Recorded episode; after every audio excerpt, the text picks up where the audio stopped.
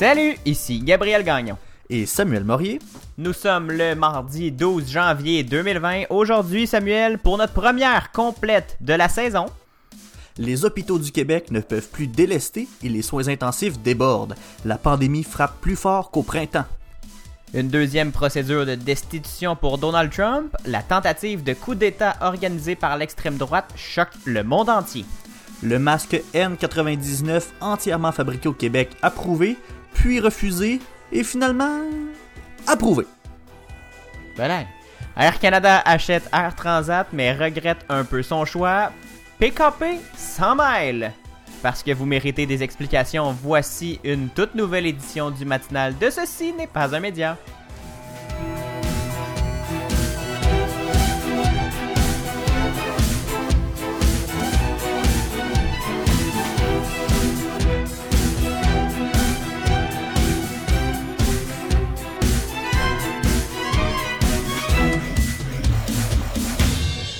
Salut Samuel! Hello, hello, comment ça va? Ça va très bien et toi, très content de te retrouver pour une heure cette fois-ci. Oui, on va avoir en masse le temps de se jaser aujourd'hui, Gabriel, parce qu'effectivement, on reprend euh, nos bonnes vieilles habitudes, une émission d'une heure cette fois-ci, où on vous explique euh, plein plein d'affaires en détail. Ben oui, euh, une heure diffusée aussi à la radio pour une première fois de 2021. Alors à nos auditeurs de ces facs à Sherbrooke, merci premièrement de nous écouter et deuxièmement bonne année. On vous, on vous souhaite la meilleure, le meilleur, on vous souhaite une meilleure que 2020. Ah, ça, sera, pas difficile, ça. ouais, non. Ça sera pas difficile à Samuel, comment a été ta semaine? Ah, ben écoute, euh, c'était assez, euh, assez tranquille, je dois dire. Euh, j'ai vécu le couvre-feu euh, comme n'importe quelle autre journée ou hmm. soirée. Faut dire que moi, ça fait une semaine, je suis pas sorti de chez nous. Hein. Je suis, je suis sorti seulement pour aller faire l'épicerie. Je vois personne. Sinon, vraiment, je fais, je, pense, je me considère comme un bon citoyen, Gabriel. Je ben respecte très bien les consignes parce que tu fais les efforts nécessaires. Ouais, exactement. Je reste tout seul chez nous. C'est un peu long puis plate des fois, mais c'est ça. Fait que, mais des fois, je me fais rire, puis des fois. tu te comptes des blagues? Ouais, c'est ça. Faut qu'on. Je garde ma vie sociale comme je peux. Fait que je me regarde dans le miroir, puis je me jase. non, je fais pas ça pour vrai. Je suis pas encore rendu là. Est-ce que t'étais couché, toi, au couvre-feu à 20h? Euh, non, quand même, quand même, là, 20h, euh, wow, là. J'étais pas dehors, mais j'étais pas couché non plus. bon, moi, je l'ai vécu euh, comme un travailleur essentiel qui revenait de travailler, Samuel. T'es-tu fait arrêter par la police? Un ben, sais-tu, j'aurais aimé ça quasiment. J'aurais aimé ça pouvoir dire je me suis fait arrêter parce que je revenais de travailler. Mais non, mais vous savez, euh, je vous l'ai déjà dit que je travaille pour un grand média national et euh, j'étais en poste au moment où l'alerte a, retenti, l'alerte à 18h30. Tout le monde s'attendait à 18h, mais le gouvernement nous en a joué une petite vite, hein. Ils ont programmé ça finalement à 18h30. Ah, moi, je l'attendais. À 18h, j'avais mon cellulaire dans les mains, puis euh, j'étais quasiment déçu. Ben oui, on le savait, nous, ça avait été, ça avait été dit par des, sources gouvernementales. Donc à 18h30, ça a retenti un peu partout avec un message d'alerte dans nos télés et euh, sur nos téléphones. Et à 20h, officiellement, c'est entré en vigueur. On avait quasiment une émission spéciale. On regardait, on, on était avec des caméras dehors sur le, sur le vide. Regardez, il se passe rien. ben oui. C'est spécial. et après ça, je suis retourné euh, euh, vers chez moi. Mais ça, c'était vraiment bizarre, Samuel. Avec, on n'avait pas tort de montrer qu'il se passait rien.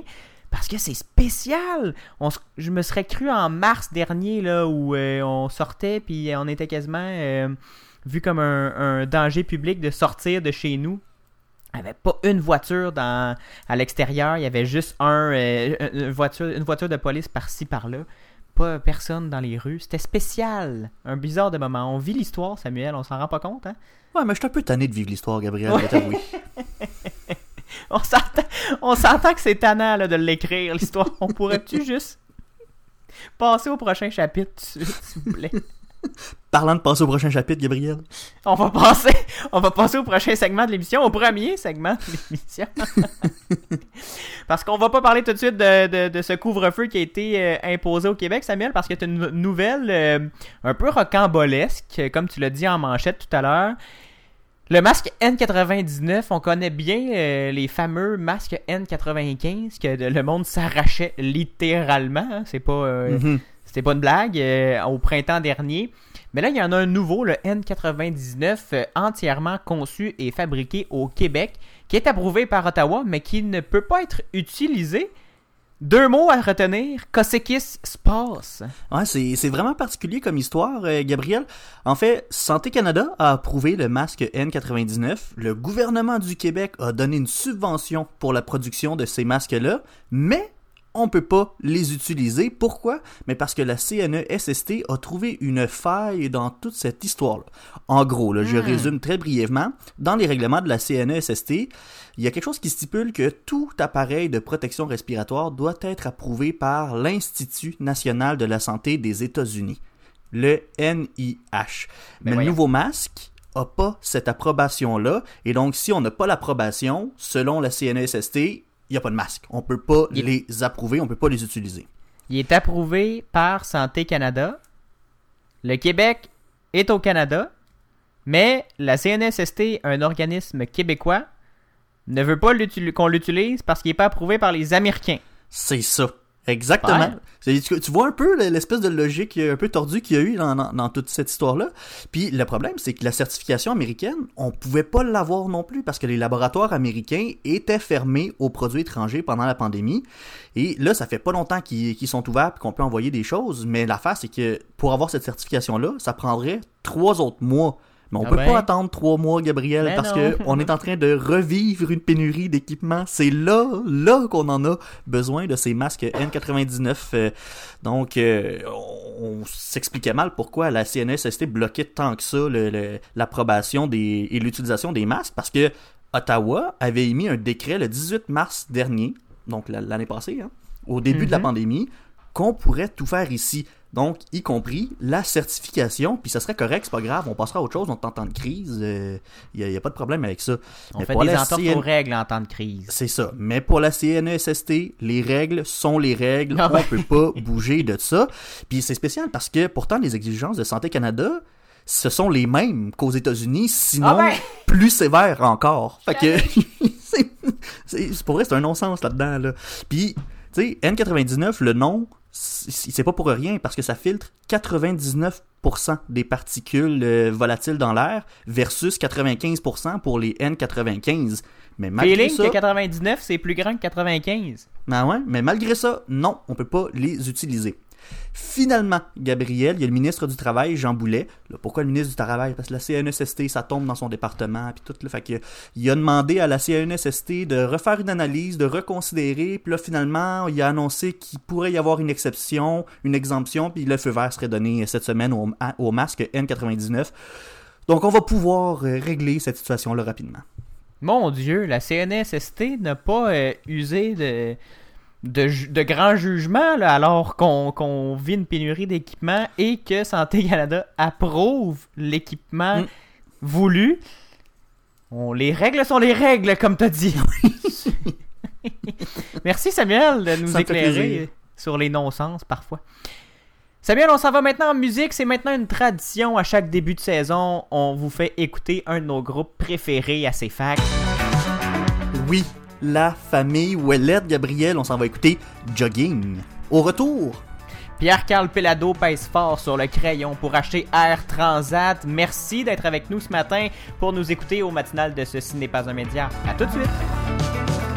C'est comme courir dans l'espace, respirer l'air du temps. Je sais pas ce qui se passe, j'ai comme des papillons en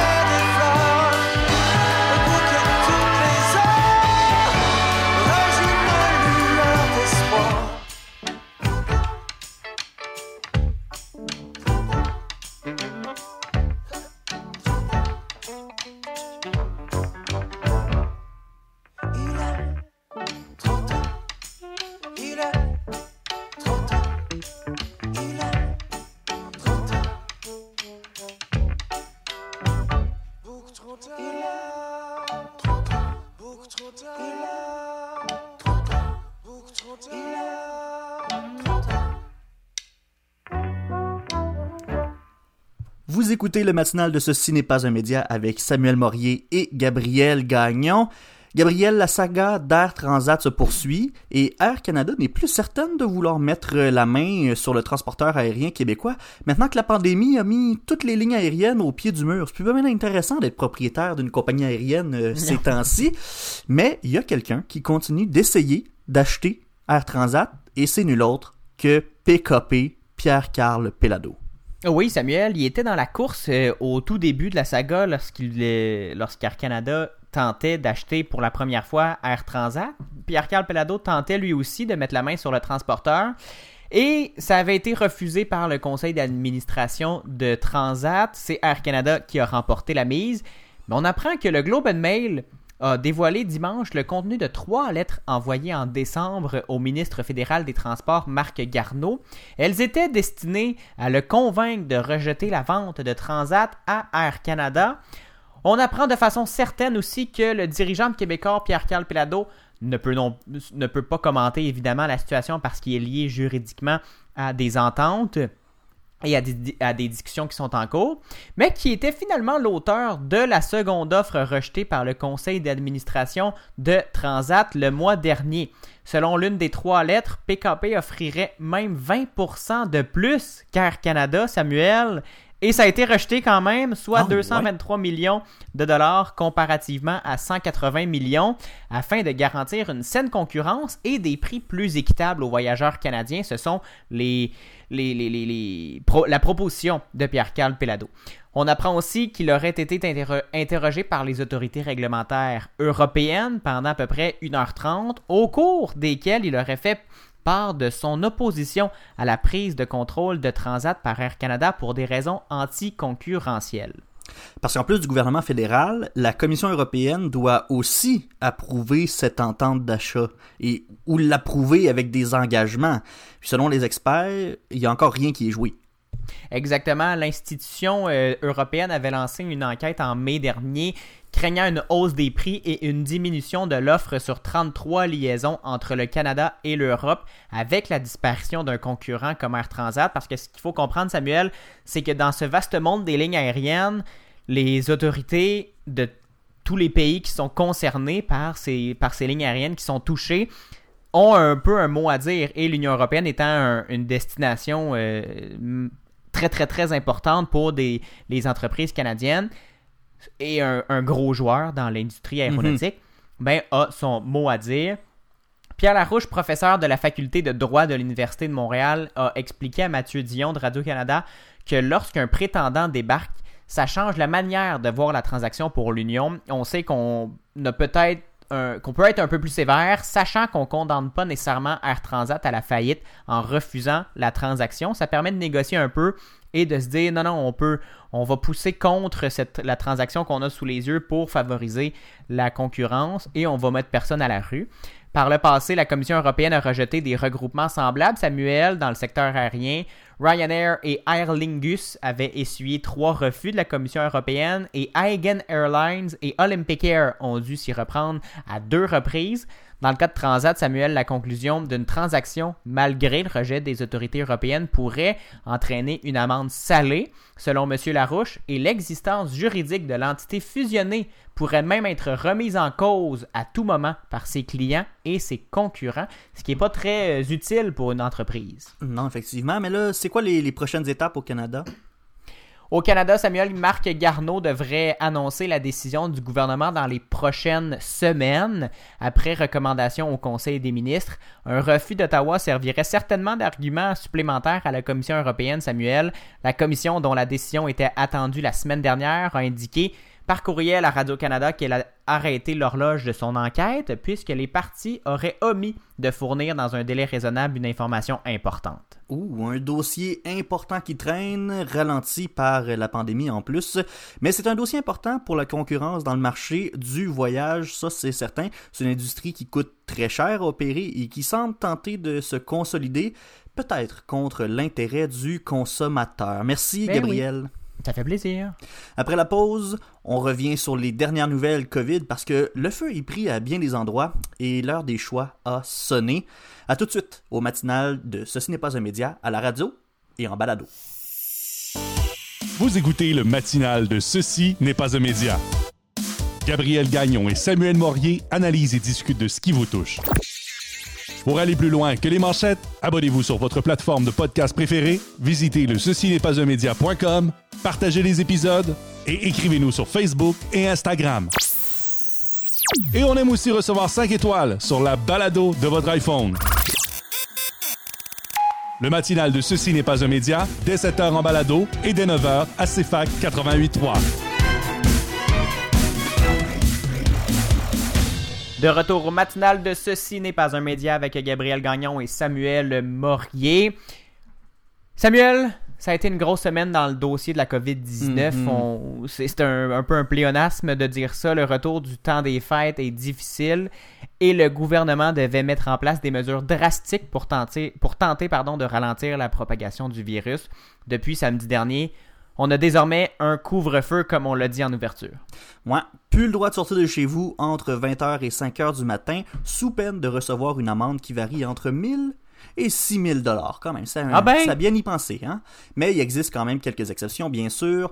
Les travailleurs essentiels peuvent sortir, les gens qui doivent aller chercher des médicaments dans une pharmacie, les gens qui vont ou qui reviennent d'un rendez-vous médical, les étudiants qui doivent assister à un cours en présentiel, et bien sûr les gens qui doivent sortir leur chien, mais toujours dans un rayon de 1 km autour de sa résidence. Il y a quelques autres exceptions, mais pour le détail de toutes ces exceptions-là, vous pouvez aller visiter le site du gouvernement du Québec.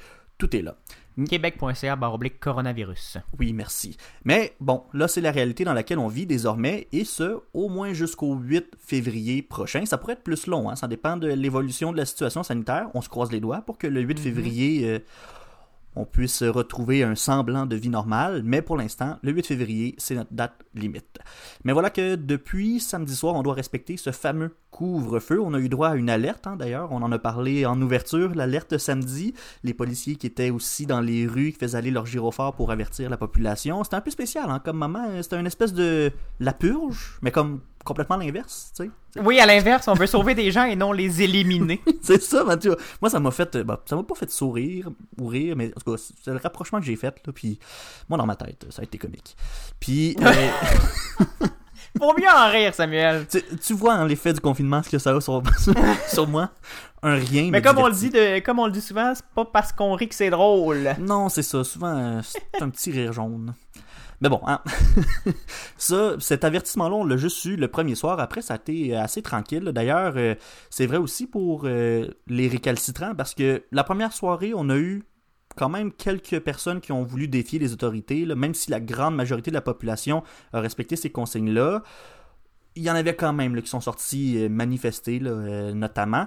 Hier, euh, donc lundi, on comptait 740 constats d'infraction distribués dans l'ensemble de la province depuis le début du couvre-feu. Donc, Sur quand même 8 millions. pas si mal. Ouais, c'est ça, sur 8 millions de personnes, euh, c'est quand même pas si mal. Et je vous parlais des manifestants, des manifestants. Ben oui, parce qu'il y en a eu quelques-unes des manifestations dans plusieurs villes du Québec, dont Montréal, Sherbrooke et Québec. Il y en a eu un peu ailleurs, mais euh, c'était des petits attroupements. Il n'y a, rien eu de, de très très gros euh, au- Mhm. au- dans la province. Mais on a aussi pu voir des certaines personnes euh, tester les limites des consignes en place. Ça, c'est un peu plus comique, mais c'est un peu c'est comique en- raison de la stupidité du geste un peu là. Ouais. Parce que on, on a vu des gens, dont une dame, sortir avec son mari en laisse en disant qu'elle promenait son chien. Euh, il, oui, il y a, il y a deux hommes qui ont décidé de prendre le volant en état d'ébriété pour la simple et bonne raison qu'ils voulaient voir ça faisait quoi sortir pendant le couvre-feu. Fait que la morale de l'histoire, gang, faites juste respecter les consignes, restez chez vous. Et tout. ne prenez pas le volant en état d'ébriété. C'est complètement jamais. stupide. Jamais. Même pas pour voir ça ressemble à quoi un couvre-feu. Pas couvre-feu, pas couvre-feu, t'es tout seul dehors. T'es seul au monde, ne prends pas le volant quand t'as bu. S'il te plaît. Mais Samuel, c'est d'autant plus important que de respecter euh, le couvre-feu à l'heure actuelle. On s'en vient dans une situation critique. Les hôpitaux, particulièrement ceux du Grand Montréal, c'est plus, c'est plus un scénario possible. Les hôpitaux débordent. Il va falloir commencer à se préparer à faire des choix difficiles. Ouais, c'est ce qu'on voulait pas qu'il arrive, hein, Gabriel, puis c'est en train d'arriver. On manque de place dans nos hôpitaux, on manque de lits dans les unités de soins intensifs, et ça fait qu'on est obligé de transférer des patients dans d'autres régions.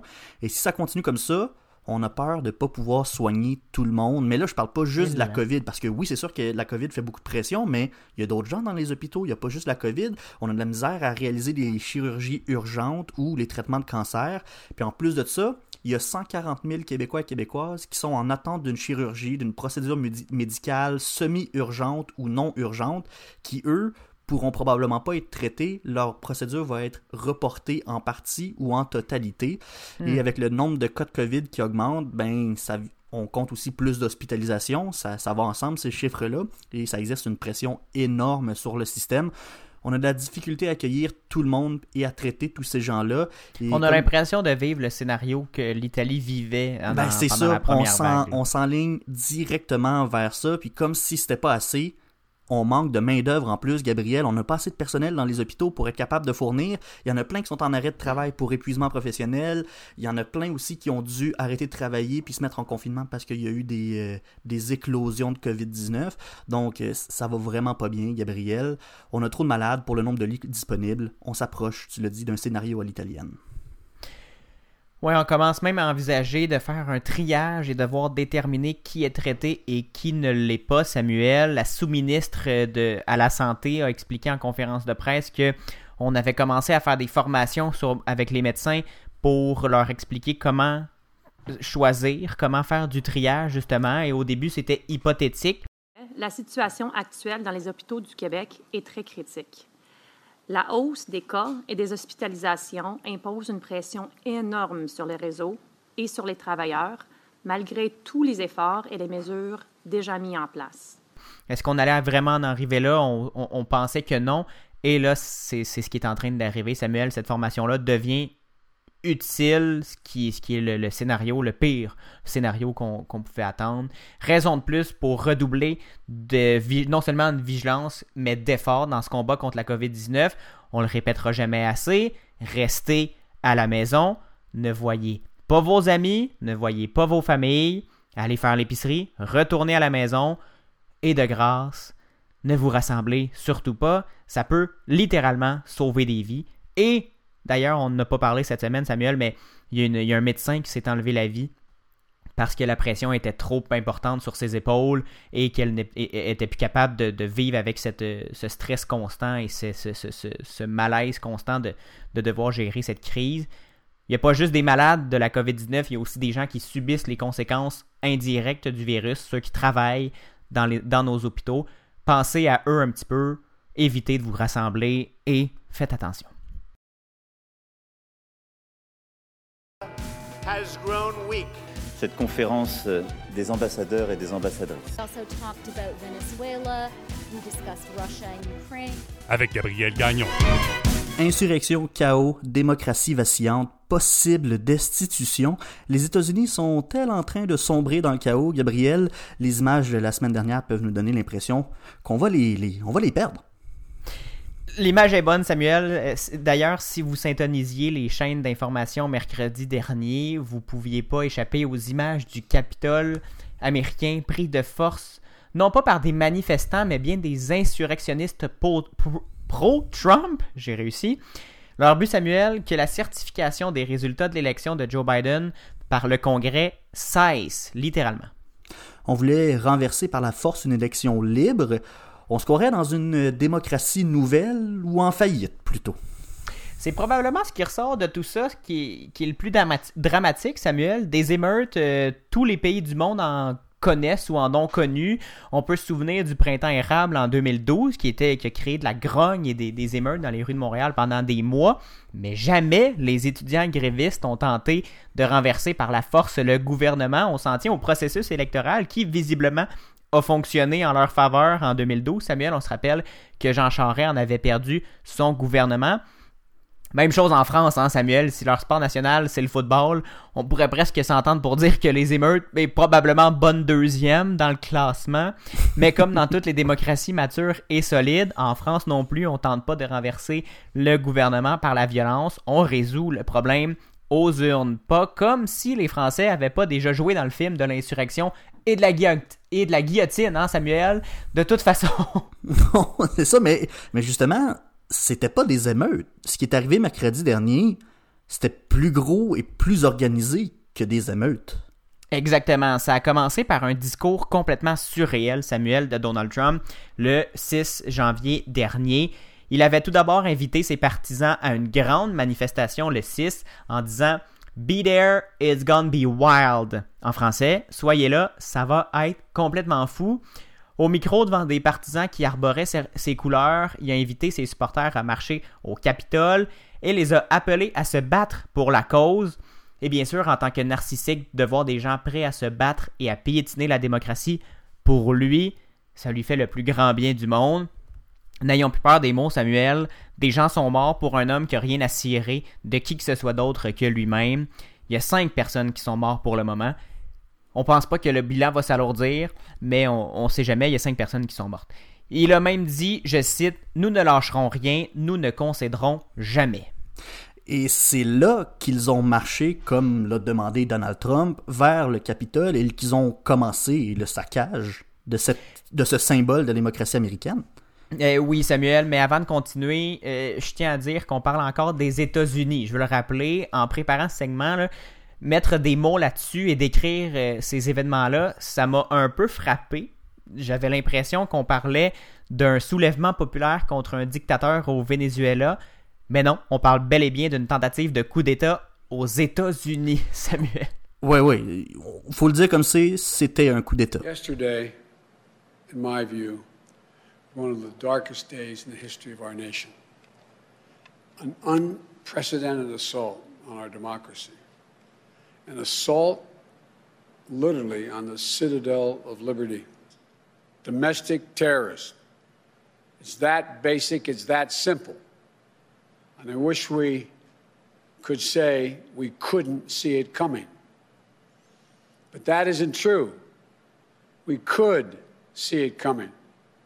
The past four years, we've had a president who's made his contempt for our democracy, our Constitution, the rule of law clear in everything he has done. Ils sont restés quelque temps devant le Capitole, Samuel, mais ça n'a pas été long qu'ils ont tenté et réussi à défoncer les barrières de sécurité, qui étaient très minimes d'ailleurs. Il n'y avait pas un grand déploiement policier ni de grandes euh, barrières de protection. Ils se sont rendus au bâtiment, se sont rendus sur le bord des fenêtres et des portes et les ont défoncés les unes après les autres, alors que les sénateurs et les députés de la Chambre des représentants étaient en train de certifier les résultats. La police du Capitole est entrée dans les chambres et a forcé tout le monde à sortir par crainte pour leur sécurité.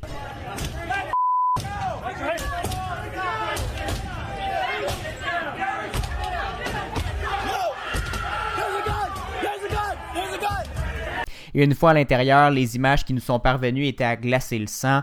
Des policiers frappés, un a même été battu par un mât de drapeau des États-Unis des émeutiers armés du pillage, de la destruction. On a même vu un homme en habit militaire avec un gilet pare-balles et tout, le, fusil militaire, courir dans la chambre du Sénat avec des menottes en tie wrap, des, menottes en plastique que les policiers servent dans les manifestations pour arrêter les émeutiers. Il était clairement pas là pour accrocher des panneaux électoraux dans le bâtiment à Samuel. Hum, non, vraiment Il pas. était probablement là pour prendre des gens en otage et c'est ce qui nous fait le plus craindre que cette manifestation-là, que c'est pas cette manifestation-là, que ce- cette tentative de coup d'État ait pu dégénérer. Mais c'est ça, tu sais, des gens en otage au Capitole, c'est des élus en otage en plein Parlement des États-Unis. Et Trump, ben, qu'est-ce qu'il a fait, lui, pendant ce temps-là? Il se, ridiculisait aux yeux du monde encore une fois, mais de façon encore plus dangereuse. Samuel, il a commencé à tweeter que les gens au Capitole, il, a demandé de, de rester pacifique. Rester. Il a choisi les mots rester pacifique, alors que le bâtiment est en plein est, est plein de bandits avec des fusils qui, qui détruisaient tout sur le passage et qui scandaient les, des- les mots comme traître, qui cherchaient Nancy Pelosi, la, la, la speaker, la, la- la présidente de la Chambre des représentants, et Mike Pence, le président, qui est aussi président, euh, vice-président, pardon, qui est aussi président du Sénat. Et là, sentant probablement que le président en poste était complètement inutile pour régler le problème, Joe Biden est sorti, Joe Biden, le président désigné, est sorti et a appelé à ce que les violences cessent en parlant des émeutiers comme des voyous, comme des bandits. Donald Trump a ensuite tweeté à nouveau et ça n'a rien changé. Puis, il a publié cette vidéo, je vais vous en faire un petit extrait. We had an election that was stolen from us. It was a landslide election, and everyone knows it, especially the other side. But you have to go home now. We have to have peace. We have to have law and order. We have to respect our great people in law and order. This was a fraudulent election, but we can't play into the hands of these people. So go home. We love you. You're very special. You've seen what happens. You see the way others are treated that are so bad and so evil. Une vidéo qui a été jugée quasi unanimement comme un désastre, un autre appel à la violence parce qu'il est incapable de ne pas être heureux que des gens l'aiment tant qu'ils sont prêts à tout. Samuel, de CNN, Samuel, Trump n'a d'ailleurs jamais appelé Pence, qui présidait la certification des votes, pour lui demander s'il était en sécurité et qu'il appelait plutôt ses alliés républicains pour s'assurer que leur contestation des résultats allait continuer après le chaos.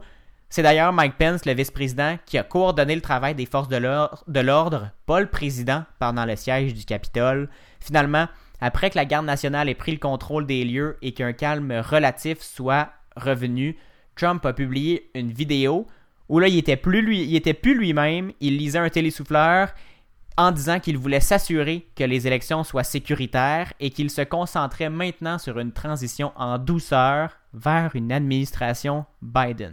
L'élection a eu lieu en novembre et il veut assurer une transition en douceur le 6 janvier alors que Biden entre en poste le 20 et qui a passé son temps à mentir sur l'intégrité du scrutin puis à souffler sur les braises de cette insurrection qui a eu lieu mercredi.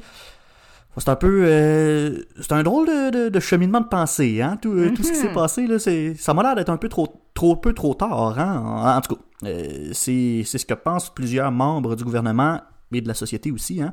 On va écouter, on va changer les idées, Gabriel, ok? On, on va aller écouter de la musique.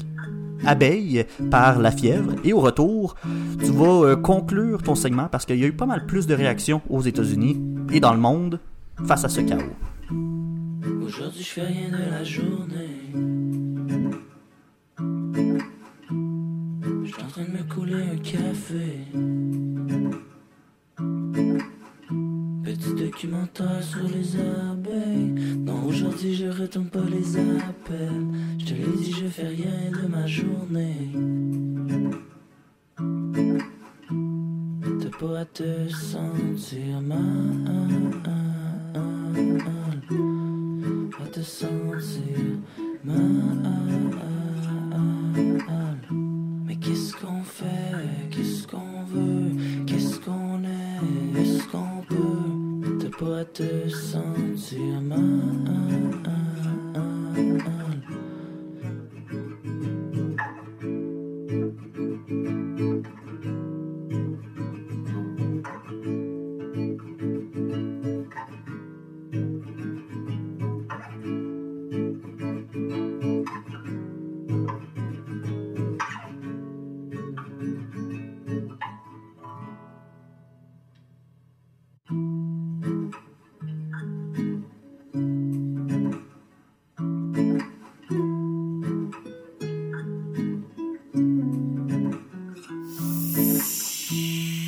Écoutez le matinal de Ceci n'est pas un média.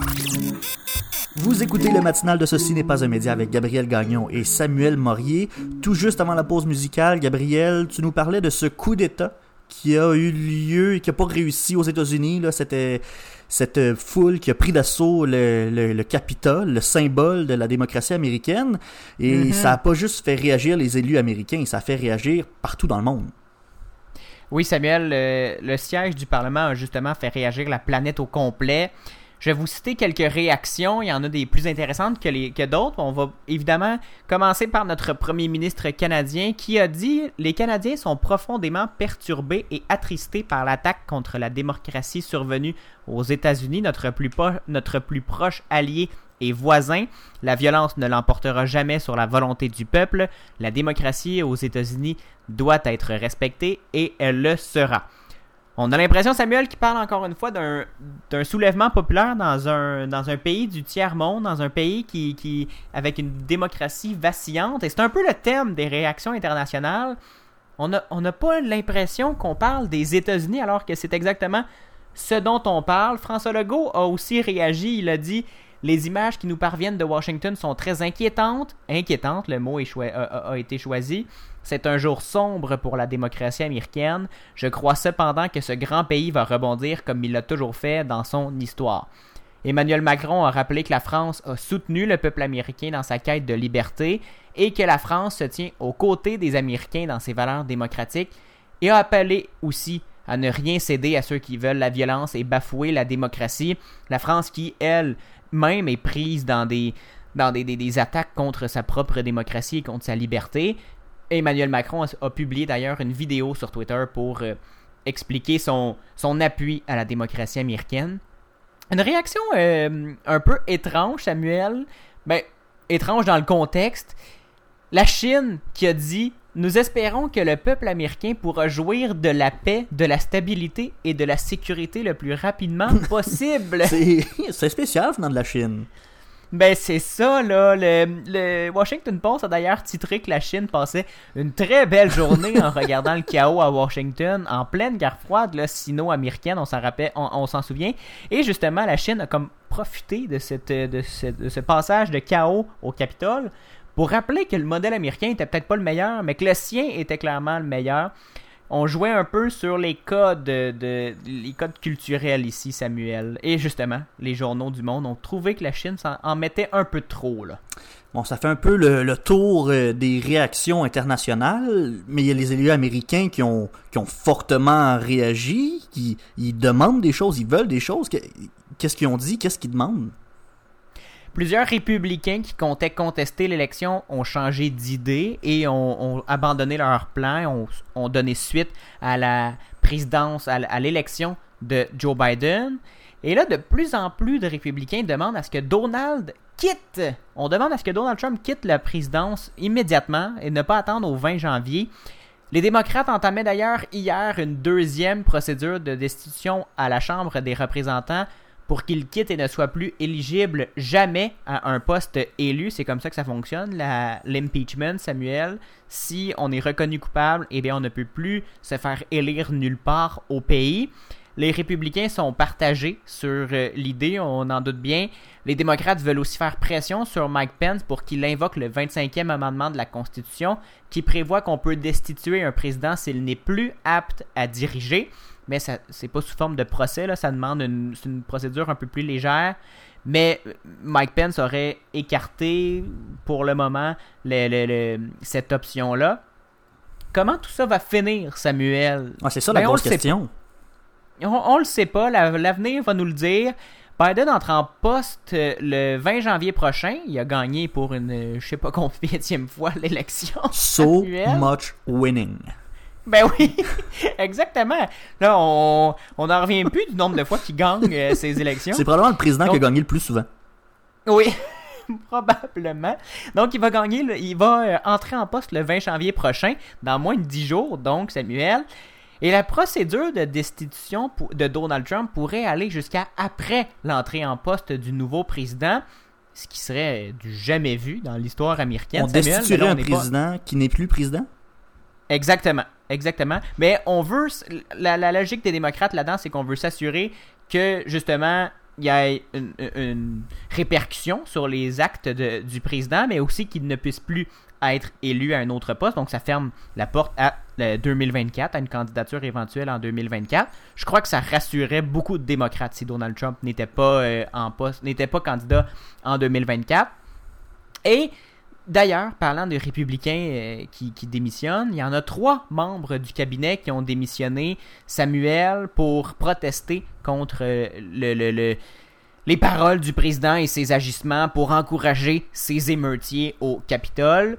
Il y a d'ailleurs des grandes compagnies qui ont arrêté de donner à des élus républicains comme Ted Cruz selon les entreprises en question, ils disent que ces, ces élus-là ont essayé de bafouer la démocratie américaine en appuyant les manœuvres du président Trump. Donc, on suspend les dons de- au- au- à leur campagne. Ça peut faire mal là, quand on le sait que Mhm. l'argent est, est un facteur très important dans les campagnes électorales américaines. Ça peut faire très mal de perdre des grands donateurs comme Marriott ou Walmart. Là, on parle de compagnie, mais il y a aussi euh, les géants de la technologie qui sont intervenus avec des échos jusqu'à chez nous. Oui, Samuel, Twitter a suspendu Donald Trump quelques heures pour qu'il supprime des tweets qui avaient été jugés dangereux.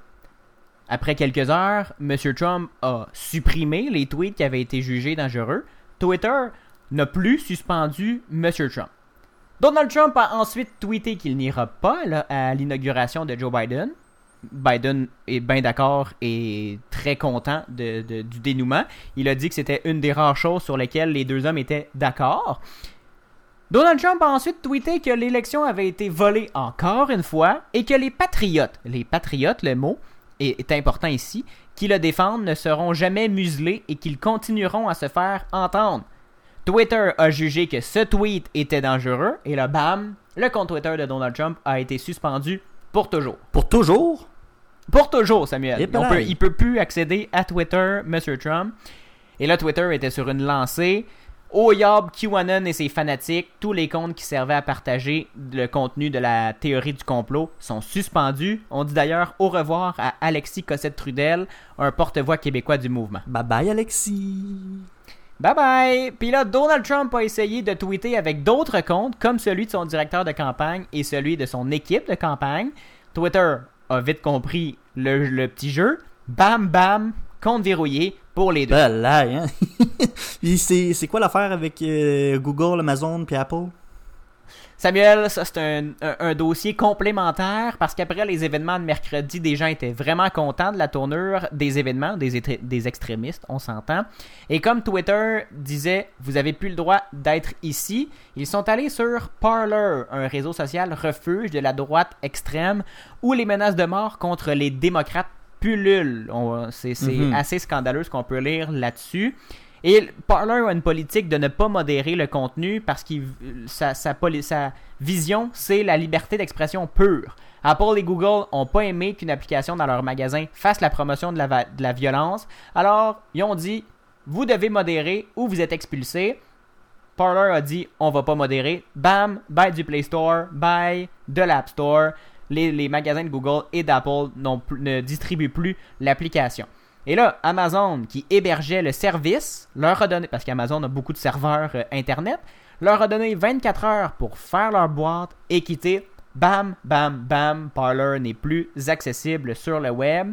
Ça brasse encore, Samuel. Les médias conservateurs parlent de censure sans précédent et s'en prennent maintenant aux géants de la techno, alors que le reste du monde semble accepter que d'encourager une insurrection et de tuer des gens, parce qu'il y a, eu cinq morts, je le rappelle, ça n'a pas sa place sur Internet. De faire la promotion de tuer des gens non plus n'a pas sa place sur Internet. Ouais, en tout cas, on va espérer que ça se calme euh, le 20 janvier prochain, le jour d'inauguration aux États-Unis. La garde nationale qui est déjà mobilisée d'ailleurs pour euh, cet événement-là. Merci Gabriel pour euh, ces nombreux détails.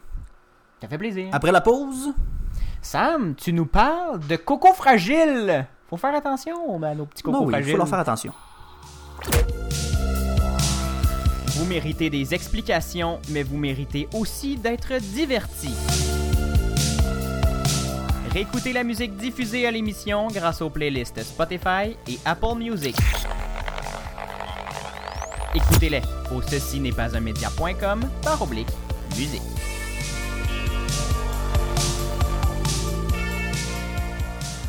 De retour au matinal de Ceci n'est pas un média avec Gabriel Gagnon et Samuel Morier. On change complètement de sujet, Samuel. C'est assez de parler de, de l'insurrection aux États-Unis. On parle du vrai danger. Avec la pandémie. Hein? On parle du vrai danger maintenant. On parle du vrai de vrai danger. Parce que Samuel, on est limité hein, dans les activités qu'on peut faire avec cette pandémie. Beaucoup de Québécois se sont tournés vers la marche, vers le patin, vers le ski de fond, vers le ski alpin, mais aussi la fameuse pente à glisser à laquelle j'avais tant de plaisir avec mon 3 ski et mon crazy carpet dans mes jeunes années. Mhm. Sauf que cette année, Samuel, la pente à glisser fait pas mal jaser. Est-ce qu'on est en, est-ce qu'elle est en train de, pas on, là, j'allais dire, est-ce qu'on est en train de devenir l'ennemi numéro un, mais je ne crois pas qu'on est rendu là. est-ce que la pente à glisser est en train de devenir l'ennemi numéro un de nos petits cocos, de nos cocos fragiles? Ben, écoute, Gabriel, hein, une activité aussi innocente qu'aller glisser, euh, c'est dangereux finalement. Hein? Qui l'a cru? Hein? Et, puis là, attention, je fais pas partie des gens qui voient le danger partout. Hein? Je fais attention, mais je vais avouer que des fois, ça m'arrive de pas toujours porter de casque de vélo. Mettons, on va dire ça comme ça. Donc, Dangereux! Fait tu sais, je suis pas le, le- le papa poule ou la maman euh, stressée de tout, là, mais quand même. Bref, tout ça pour dire que on observe en ce moment une tendance inquiétante ces dernières semaines. On a un nombre record d'enfants et d'adolescents qui se blessent en allant glisser, bon, soit en luge, en traîneau ou, tu le dis, en crazy carpet. Il y a l'hôpital de Montréal pour enfants. Je veux juste saluer le mot Crazy Carpet que j'aimerais répéter le plus souvent possible dans cette émission.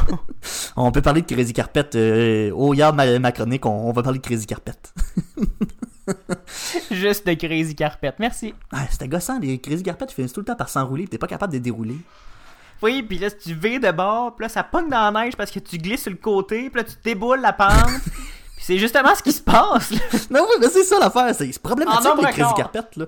Puis écoute, juste à l'hôpital de Montréal pour enfants, on rapporte entre qu'entre le 10 décembre et le 3 janvier, ce sont plus de 70 enfants qui se sont présentés avec des blessures liées à la pente à glisser. C'est le plus haut jamais enregistré.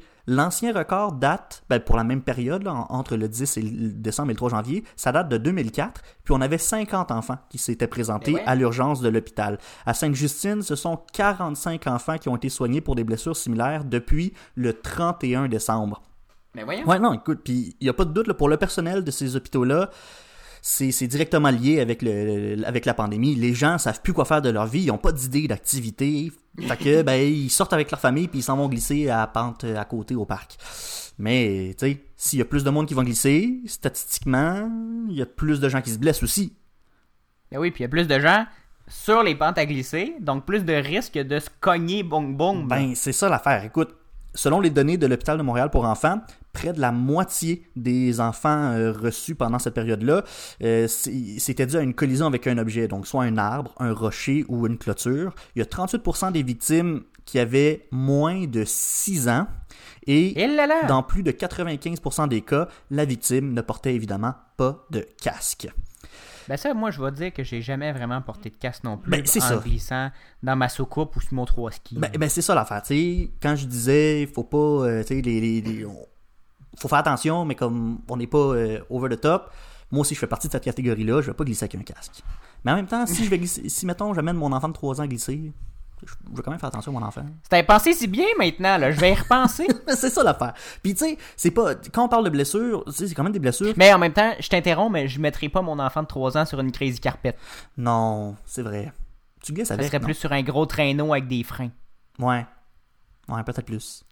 qu'une soucoupe ou une crazy carpet. C'est dangereux, ces affaires-là. La soucoupe, là, quand t'allais de, de dos, là, tu pouvais plus rien Et- faire. Non, c'est ça, c'est fini. Puis après- ça, tu, fais, tu, tu virais, tu faisais des backflips euh, à terre, Ben, c'est ça. tu roulais plus que tu Tu comprends le danger. Ah non, c'est c'est dangereux. là. Puis c'est pas des petites Le blessures de non plus là, que, que les enfants avaient. là. Quand ils se présentaient à l'hôpital, c'était des commotions cérébrales, des fractures qui étaient parfois graves, des blessures abdominales, des blessures pelviennes, des lacérations. Écoute, c'est... c'est- voyons donc. Ouais, non, c'est ça. c'était c'est assez intense. Puis ça paraît pas, mais comme... Mais c'est critique ce genre de blessures-là, là, surtout pour des enfants, des jeunes enfants Mm-hmm. aussi. Là, parce que il faut dire aussi que certains des enfants qui, qui ont un accident puis qui font un traumatisme crâ- crânien, des fois on peut dire Ah, tu t'es cogné le coco, ah, ben oui, arrête de pleurer, on va retourner à la maison, on va prendre ce relax, ça va bien passer. Mais il y en a beaucoup qui finalement, pendant la nuit, il y a un segment interne qui se fait dans le crâne, puis les parents le remarquent juste le lendemain matin, puis ça peut être catastrophique, ce genre de- de- d'accident-là. Fait que là, ils se ramassent à l'hôpital, etc. Fait qu'il faut faire attention à nos petits bouts de chou. Puis, ben, euh, écoute, pour les, les, les, les, les- consignes à faire, on n'a pas le choix, il n'y a pas mille et une solutions. Je cherchais une façon de le formuler, mais c'est ça, en fait, la, formulation. il y en a pas, il y en a y en a pas Écoute, des solutions, Gabriel, les seules qu'il y a, c'est quand on décide d'aller glisser en famille avec ses petits bouts de il faut aller glisser dans une zone qui est sécuritaire. Ça, ça veut dire que c'est une zone qui est dépourvue d'obstacles non protégés. Fait que si, mettons, tu décides d'aller glisser euh, au parc à côté de chez vous, puis il y a une pente, puis il y a comme un beau gros rocher direct en bas de la pente, peut-être pas une bonne idée d'aller là. C'est un peu danger. C'est ça, c'est un peu danger. Même chose si la pente est proche d'une rue. Un enfant de 4 ans qui va vite puis qui dépasse le trottoir, qui se ramasse dans la rue, là, euh, C'est- Non, non, non, on veut pas, on veut pas voir ça. L'image, et je ne veux pas Non, voir. c'est ça. Et puis, il faut aussi s'assurer que euh, les trajectoires des glisses et des remontées de la pente soient distinctes et bien définies, parce qu'on a tous déjà vu ça quand on était enfant, puis on trouvait ça donc drôle. Un Notre- front flip. Notre ami qui se levait, puis qui se faisait ramasser dans les jambes, puis faisait un front flip. C'était peut-être drôle, là, mais comme quand tu te blesses, ça l'est moins drôle. On rec- C'est très dangereux. C'est pas parce qu'on rit que c'est drôle. Non, voyons. c'est ça. C'est le thème de cette émission-là, Samuel. ça va être ça le titre. Puis euh, aussi, bon, le, fameux port du casque est recommandé, même si 95% des gens ne le portent pas. Il est quand même recommandé. Moi, je vous le recommanderais euh, surtout pour les, petits-enfants. Puis, on recommande aussi de glisser en position assise, les pieds devant. Fait que euh, votre petit casse-cou qui décide de prendre son élan puis glisser à plat ventre comme un pingouin, peut-être pas une bonne idée. Puis, on dit aussi que les enfants de moins de 5 ans, bon, on devrait avoir un adulte avec eux quand ils glissent. On les laisse pas descendre la pente euh, tout seul.